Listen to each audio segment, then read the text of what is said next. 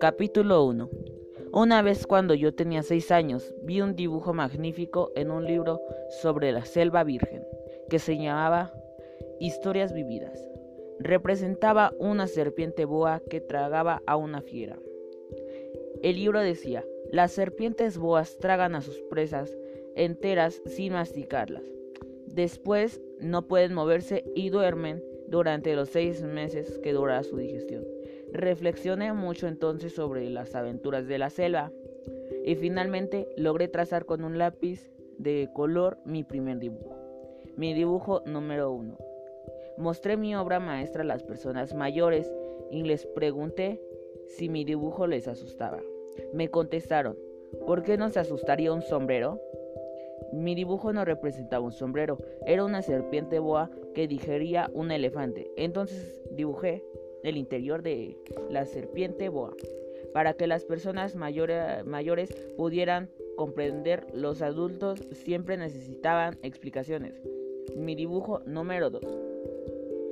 Las personas mayores se aconsejaron que dejara a un lado los dibujos de serpientes, boas abiertas o cerradas, y que me interesara un poco más en la geografía, la historia, el cálculo y la gramática.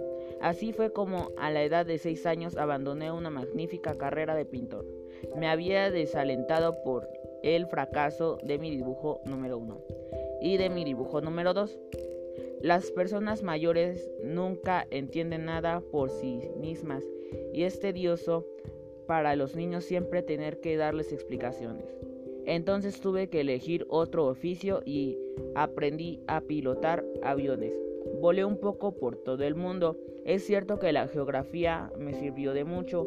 En primer vistazo yo podía diferenciar China de Arizona. Es muy útil si uno llega a extraviarse durante la noche. Así tuve en el transcurso de mi vida múltiples contactos con mucha gente seria. Viví mucho con personas mayores, las he visto muy cerca y esto no ha contribuido a mejorar mi opinión. Guardando opinión, cuando encontraba alguna me pareció un poco lucida. Hacia la prueba de mi dibujo, mi dibujo número uno que siempre he conservado, quería saber si en verdad era una persona comprensiva, pero siempre me respondían, es un sombrero. Entonces le hablaba ni de serpientes, boas, ni las cervas virgen, ni de las estrellas, me imponía su altura, les hablaba de bridge, de golf, de política y de corbatas. Y la persona mayor se quedaba muy satisfecha de haber conocido a un hombre tan razonable. Fin del capítulo 1. El capítulo 2 se va a subir a las a la una y media de la tarde hora mexicana.